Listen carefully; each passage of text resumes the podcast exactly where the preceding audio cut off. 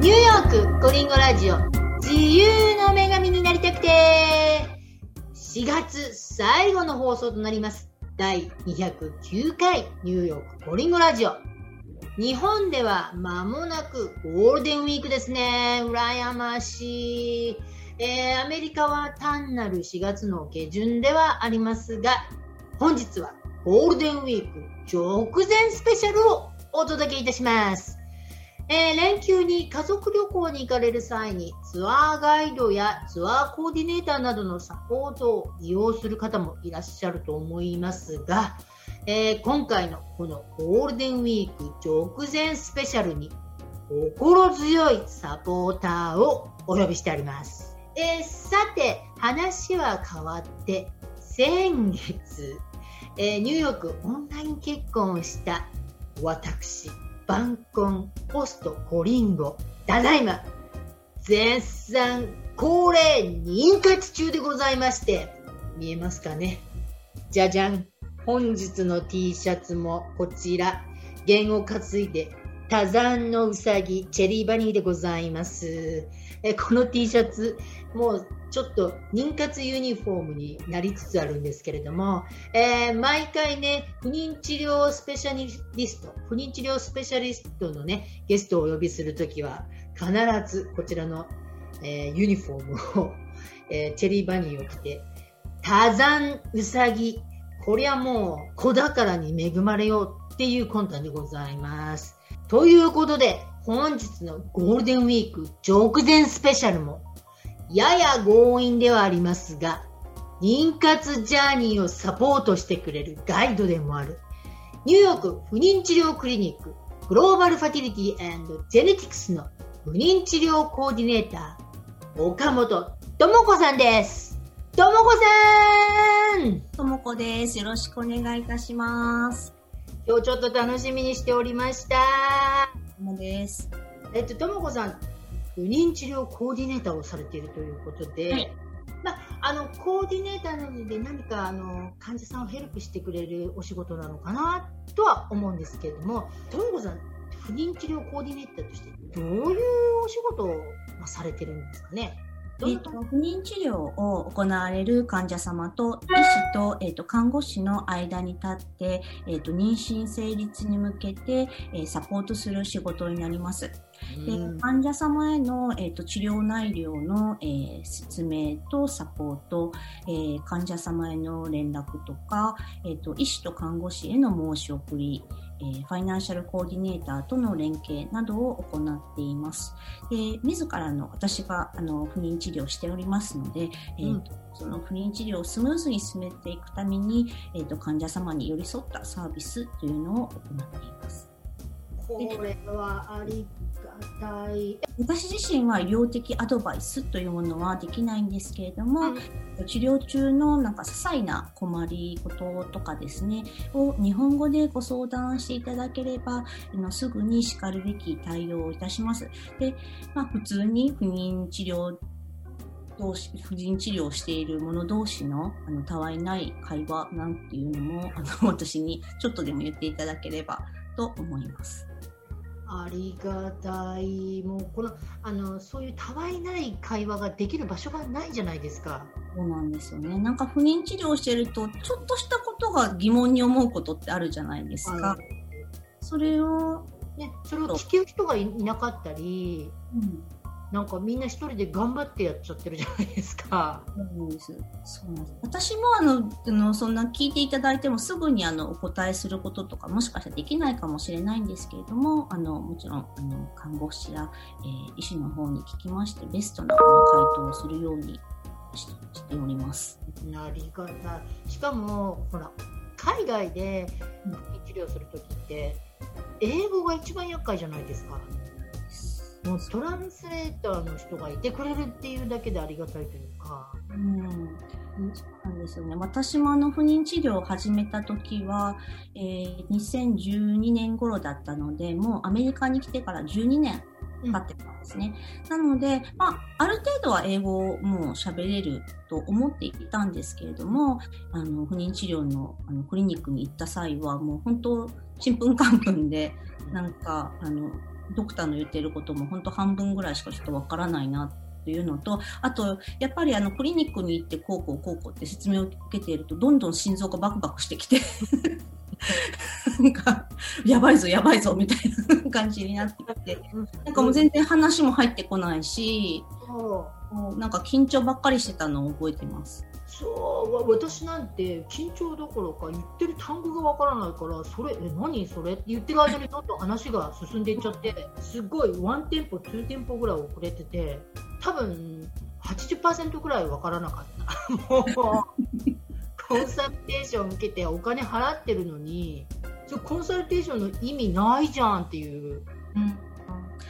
うんそうですよね。なんかあの、あと初心に行くときに、どんなことをし、えー初心、あの、初めて行くときに、えークリニックで行われるか、例えば血液検査であったり、尿検査であったり、えーあと、まあ、ドクターに、あの、コンサルを受けるときにどういうことを聞いたらいいか、うん。っていうことも、最初は私もよくわからなかったんですね。でなんですけど、まあ、私もこのもうあの長いこの不妊治療のあの間に分かってきたのでそういうものをあの、まあ、まとめて説明するあのドキュメントみたいなのも作りましてそれをあの日本人の方と、まあ、英語の英語もあるんですけれどもそういうものを初心に来られる方にお渡ししております。それすごいありがたいだってあのコンサルテーションって言っても何を質問していいのかわからなかったりそうなんですよね。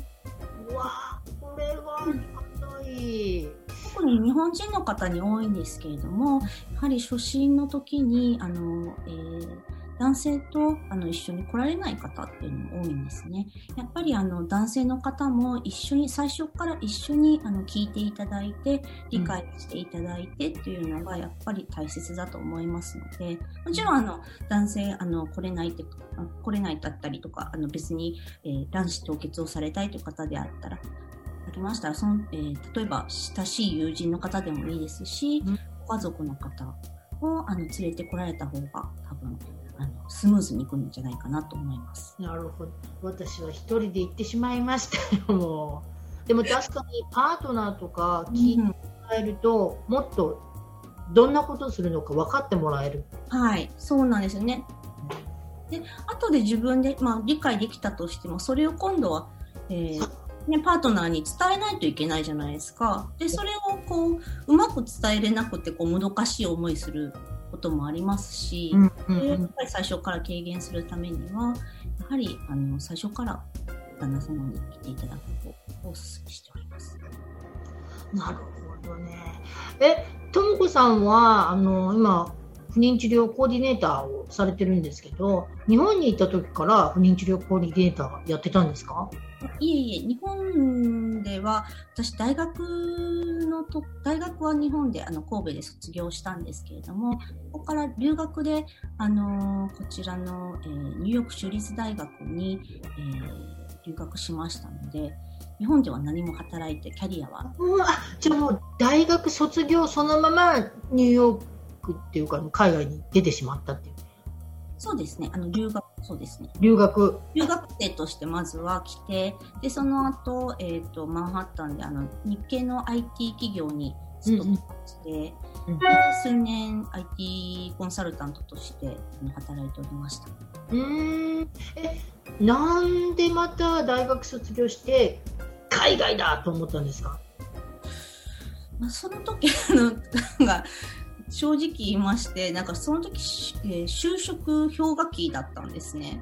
ああはいはいはいはい。就職活動に失敗しまして、おーおーおーおー。おー今、あの、英語文学科だったので、うん。まあ、 TOEIC とか TOEFL とかそういうものは結構取ってたので、うんうんうんうん。ぐるっと方向転換しまして、4年生の時に、あの、留学してみようかなと。なるほど時代でなんか就職氷河期だから下手になんか希望もしてないしねところに就職してしまうよりはまあ海外留学しておいた方が結局でもそれでうまいこといきましたよね うまいこといですね。まあそうですね。で海外留学してで、けニューヨークで大学を出た後に、そうですねニュー。ヨークで就職できたっていう。はい、就職できました。よかったですね。しかも今ほら、ちょっとグローバルに、なんか海外とかに出てった方がいいですしね。まあ、うん。まあ、留学はすごい、あの、良かったと思います。両親に感謝です。うーん。あ、そうなん。それで、えでもほら、あの、大学大学も、あの、専攻はあビジネスでしたね。最初、あ、実はけど、最初は、女性学っていうものをね、取ってたんです。私ウィメンスタディっていう。へえ、お、なんかちょっと不妊治療じゃないけど、つながりがあるじゃないですか。え？私なんかちょっと経歴、自分の今回のインタビューで、ちょっと自分の経歴をさちょっと久しぶりに考えてみたときに、あ、そういえば私、女性学最初から興味あったなとう思っんうんうん。そう女性の生き方みたいなのをちょっと、うん、なんかそういうのであの私この不妊治療コーディネーターっていうのになっていったのかなと思ってあちょっとこつながってたんですね、後にね。うねへえ。えでもほら、大学卒業して、一応ビジネスの学科取ってたので、IT 企業に勤めたんですよね。そうなんですそれもねなんか私も別に こんなこと言うと IT されてる方に本当失礼なんですけれども、うん。なんかこうたまたま 自分でもそんなに IT の企業に勤めたいっていうあのファッションはなかったんですけども。なかったんですけど。でも、これ、あの時代って、ほら、就職氷河期から、だんだんこう、インターネットがバーンと出てきて、そうですね、IT の時代でしたもんね。IT バブルみたいな感じのね時代だったので、でじゃあ、あの、でも、まあ、一応 IT の、あの、コンサルタントみたいな感じで働いていたわけですね。ところがどっこい、その後、なんか、ご自分で起業されたんですよね。そうですねなんかあの2010年に結婚しましてそれで結婚するとあのビザのあの心配がよなくなるのでそれでちょっともうあのこう普通の就職、っていうのはもうやめようと思ってちょっとあのやめてであのちょっとお料理が好きだったので友人とともにあのケータリング会社をあの設立しましてセブンバイツフーズっていうあの会社だったんですけれどもそれを、えー始めて2010年からそうですね2015年2016年ぐらいまでやってたのかな。うんうんはい。わあですね。ほまあ、もともとオンライン、あの、IT はパッションなかったけど、結婚して、もうそうよね。ほら、こっちに住むにはビザ必要じゃないですか。そう。なんです。でももう、あのね、ビザキープのために働く必要もないと。ね、やりたいことやろうみたいな。すごい。ですけどね、まあ、そまあ、そういう、まあ、自分勝手な感じですけれども、いやいやいやほら、やりたいことはやった方がいいじゃないですか。私できるもんだったらやりたいですよ。そうですよね、せっかくなのでやりたいことやろうと思って、うん。しました。で、そのケータリング会社をやってる間に、あの、不妊治療も始めまして、2012年ぐらいから始めうんうんうん。て、その不妊治療始めたって、え、なんで不妊治療始めた？若いか、若いかったじゃないですか、ずいぶん。そうですね、2010年に結婚して、とすぐにできるかなと本当思ってたんですよね。はいはい。子供は欲しかったので。うんうんうん。で生理不順とかもなかったですし特にあのうん問題ないと思ってたんですけれども、なんかあのそのタイミング法とかその、えー排卵チェッカーとかうん自分で調べて買ってやってみたんですけど、どうもうまくいかないって思った時にあの、まあ、知り合いからちょっと勧められたのもあって不妊クリニックに行ってみたんですよね。でまあ、その時に自分はあの AMH が低いああの AMH っていうのははい。数があとどのくらいあるかみたいな目安の数値はい。ね。AMH がもうあの自分の年齢よりも全然低いっていうふうに言われまして、で、その時に、まあ自分でも、まあ、いろいろ調べて、これは本当にやばいぞと思い始めて、うんうん自分もまあ生理は、あの、普通にれあの規則的にあったんですけど、私アトピーとか、ちょっと体が疲れるとすごいこう、ジンマシンが出たりとか、うんそういうちょっとこう、体が弱いところがあったので、もしかしたら私は自分の生殖機能も弱いっていうのもあるのかもしれないなと、と思ったんですよね。なので、もうすぐに人工授精とかではなくて、あの、体外受精を選びました。うわすごいでもそうよ早く気づいてよかったですよねそうですね。本当早めに行っててよかったです、本当に。だ結婚して2年くらい自然にあはい。ねでも2年くだから本当にもうあの子供欲しいと思って若い人は1年くらいでもいいですよねはい、全然いいと思います。でダメだったらとにかく不妊治療クリニックか何か検査してねそれで分かったことですもんねそうですね。それやらなかったらまだ若いしとかねずるずるずるっと。で、よく皆さん言われるのが、あの、普通のね、あの、えー、婦人科検査ってあるじゃないですか。うんうん婦人科検査では分かる、あの、AMH 測ってくれるところもあるとは思うんですけれども、測ってくれてないところもあるんですね。あうんうんうんうんで、普通に生理不あの不順じゃないんだったら大丈夫だよ、みたいな感じで言われることが多いんですけれども、やっぱり、あの、あのチェックするときは不妊クリニックの方に行って、うん的に調べられた方がやっぱりいいと思います。そう私なんかそれ気づいたのが遅くてね。もう44でだからかなり遅かったので。うーん。じゃあそっから不妊治療をまだ30代全般でしたよねそうですね、えー、34歳ぐらいの時に IVF1 回目をしたのかな ?35? すでも34歳くらいだったらまだまだ全然若い、まあ、日本だと結構遅いっていう感じですけどアメリカって結構うん。30代全般じゃないですかうん、皆さんそうですね。だから34なんて言うと全然余裕よみたいなイメージですよね。思ってたんですけど、やっぱり35を超えると、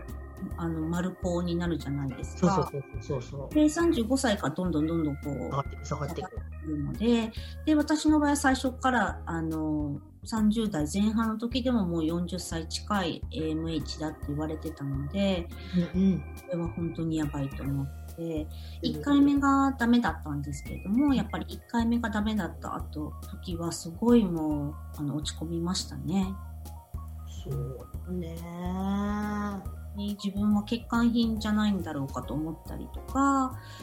なんかもう、そうです。周りの人にもね、いろいろ話してはいたんですけれども、やっぱり皆さん、あの、友達も、あの、家族もすごいサポートをしてくれたんですけれども、やっぱり、あの、私のこの経験は、経験、その不妊治療をあの経験したことない人が周りに、うん人ばっかりだったので、うん。私のこの不安な気持ちとか、あの、精神的、肉体的苦痛とかうん をやっぱり分かってくれる人がいなかったので、うん。なんかちょっと孤独というか出口が見えない、なんかトンネルの中にいてる気分というか、うんうんう気分を味わったので、私みたいな思ってる方は多分、この世界にも多分、今不妊治療してる方は皆さんそう思ってると思うんですね。なので、まあなんかそういう人の、あの、少しでも助けになればなと思って、この不妊治療コーディネーターをしております。経験者がやってくれるとやっぱりいいですよね。やっぱり経験したことないとわからないじゃないですか。こういうそういう気持ちとか、ね。不妊治療をしている人の気持ちとか、それはやっぱり経験者がやってくれるっていうのはいいですよね。私一番最初のクリニックでコーディネーターさんどう見ても20代前20代の半ばぐらいの子だったんですよね。え、きそれはこういう思いをしてないよね？みたいな。で、いつも明るいからいいんですけど、やっぱりね、そう経験していただく人、え、それ、え、でも、あの、不妊治療をして、結局2回目で。授かったんですね。はい、そうなんです。でも、その自分の経験があったから、よしに不妊治療コーディネーターになろうとか思ったんですか？あ、いえいえいえまさか自分が そんなコーディネーターになるとは思ってなかったんですけど。え、どういう展開でコーディネーターになったのえー、第2子が欲しいと思って、またあの、2016年ぐらいから、あの、治療を再開しまして、うん、私あの、えー、大学病院の方で、コーネルで、あの、あの治療をずっとしてたんですけれども、あのまあ、あの、うまくいかなくて、で、やっぱり大学病院なので、なんていうんですかね、こう、1時間は長いですし、うん、こう、ドクターの方ともすぐにお話はできないですし、うん、護士の方もすごいこう私の名前を覚えてくれてるわけでもなく、うん、こうで、まあ、あの幼い子供もいたので、なんかもうすごい疲れ切ってしまって、3回ぐらい IBF したのかな、そこでも。あ、そ2回目、あの、第一子の IBF。その間に1回流産したんですけれども、うん、なんかもうすごいもうしんどくなってしまって、うん、なんかもうやめようと、もう、うん、一人でいいやと思って、あの、ありがたいことに一人できたので、もう諦めようと思って、ちょっとお休みしてたんですね。で私、あの、知り合いが、あの、今の GFG の院長が、あの、知り合いなんですけれども、その院長が新しく、不妊治療のクリニックを、あの、オープンするところが2018年ありましたので、でそこで、普通に、あの、患者として一回、コンサルテーションに行ってみたんですね。で、ここで、あなんか、あのーまあ、皆さん明るいし、うん、あ私のせんあ担当医の方も親身になってくれるし、うんうん、看護師さんの方もくたびにあったのこうちゃんと私の名前を呼んでくれるし、ね、電話すぐとするとすぐにドクターとお話できるし、うん、いうのでああなんかやってみてもいいかもしれないなと思って、あの IBF ももう一回してみました。で、まあそのその時はあのちょっとダメだったんですけれども、うん、で、まあそれでもま、ま、またそこで一回ちょっとお休みをしたんですね。で、その間に、まあ、まあ、そこでもまあもう一回、もう一人でいいかと思って思って、またぼんやりしてたんですけど、またちょっとあのやってみようかなってまた気分気分気持ちが変わってあの、行ってみた時にあの院長とあの話した時にそういえばあのすごいあの不妊治療をねあのこんだけやってるとも子だったら不妊治療コーディネーターとしてこちらのクリニックで働いてみないって感じで誘われてああそうそういう道もあるなと思ってあの私のこの経験があの、うん、もしなんかお役に立つんだったら別に医療的アドバイスとか全然できないですけれども、なんかそういうあの仕事をしてみたいなと思って、私の方から、あの、もう、夏返事でお願いしますと言いました。へえ、それでなんだ。あでも結局、一番最初に体外受精をやったのは、こう、もう、超有名どころの、もう大学病院で、もうメジャーもメジャーで、っていう感じなところだったじゃないですか。で、結構やっぱりそう、あの、大手のね、不妊治療クリニックも、大体多分どこも、私の行ってるとこも結構大手なので、もう同じような扱いですよ。もう番号で呼ばれるみたいな。なんかね、なんかベルトコンベヤーに乗せられたような。そうそうそうはいはい治療、ね、はい血液、はいソノグラムみたいな。もう、あの、私のこと覚えてる？みたいな、うん、そういう感じじゃないですか、やっぱり大手のとこだと。で、あの、その、今のクリニックは、本当にオープンしたばっかりで、まだ小さいクリニックってこと規模的にはやはりある大学病院とは比べ物にならない、小規模なんですけれども、あの最新鋭のラボと、あの、もうすごく有名どころの先生たちもあのいますので、うん、あのこのそういうこう技術的なところは安心していただいたらいいでこちら最新のあの治療も行っておりまして、あのその PRP ですね。あの、医療の PRP もやっております。とこの PRP というのは私今47歳妊活頑張っておるんですけれどもやっぱりどうしても廊下でねこう、はい、とか子宮がちょっと老化してるわけですよ。それを若返らせる